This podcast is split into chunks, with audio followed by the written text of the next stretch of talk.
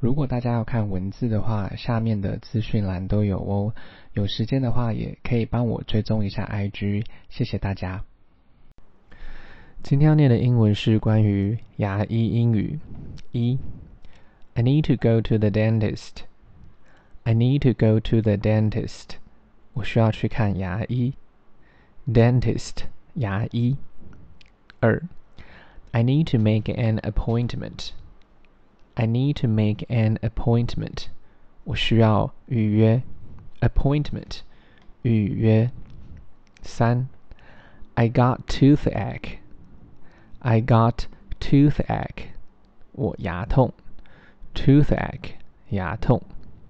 四，You have to floss your teeth every day. You have to floss your teeth every day. 你要每天用牙线。 floss 牙线。五，Here is your medicine. Here is your medicine. 这是你的药品。medicine 药品。六，Let me check your incisor. Let me check your incisor. 让我检查你的门牙。incisor 门牙。七，Let me check your wisdom teeth. Let me check your wisdom teeth. 让我检查你的智齿。Wisdom teeth，智齿。八，Let me check your upper teeth. Let me check your upper teeth. 让我检查你的上排牙齿。Upper teeth，上排牙齿。